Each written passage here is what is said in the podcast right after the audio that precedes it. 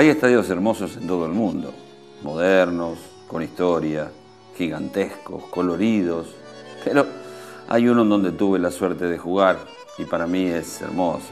Estoy hablando del Santiago Bernabéu. No solamente es lindo por su aspecto, sino también por los jugadores que pisaron ese césped. Alfredo Di Stefano, Puscas, Raúl, Redondo, Ronaldo, Sidán, claro, y el protagonista de hoy, Roberto Carlos.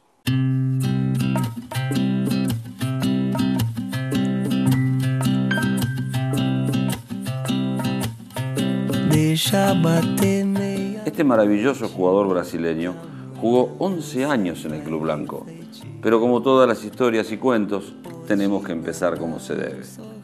El inicio de su carrera fue en tierras brasileñas. Palmeiras fue el equipo que le dio la posibilidad de convertirse en jugador profesional y donde empezó a hacer goles espectaculares que despertaban la atención del mundo.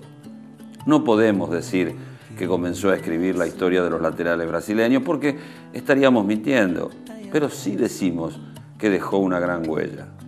Mientras pasamos las páginas de este cuento, lo podemos ver de Nero Azurro, ya que jugó un año en el Inter de Milán, donde creían que era delantero, por la cantidad de goles que convertía. No, no, era un lateral.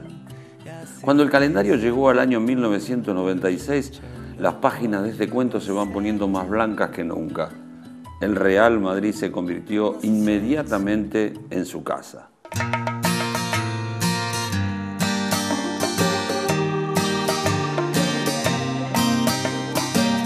Cuatro ligas de España, tres Supercopas de España, tres UEFA Champions League, una Supercopa de Europa y una Copa Intercontinental son los títulos levantados por el 3 de la Casa Blanca.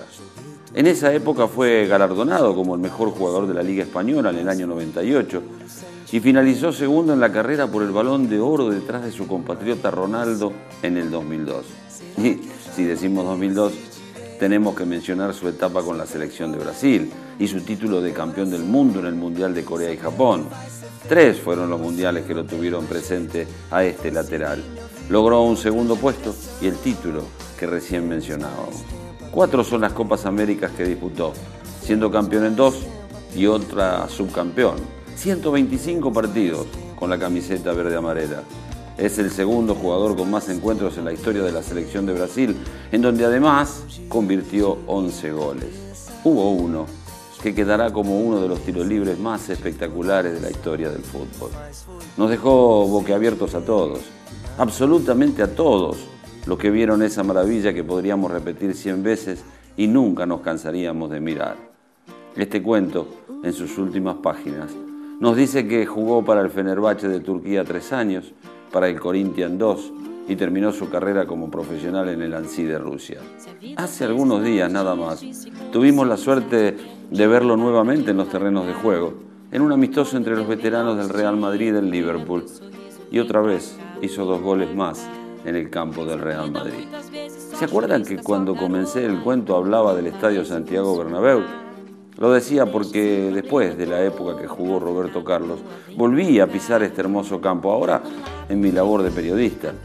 Y les puedo asegurar que después de los goles del lateral brasileño, los arcos hoy están unos centímetros más atrás.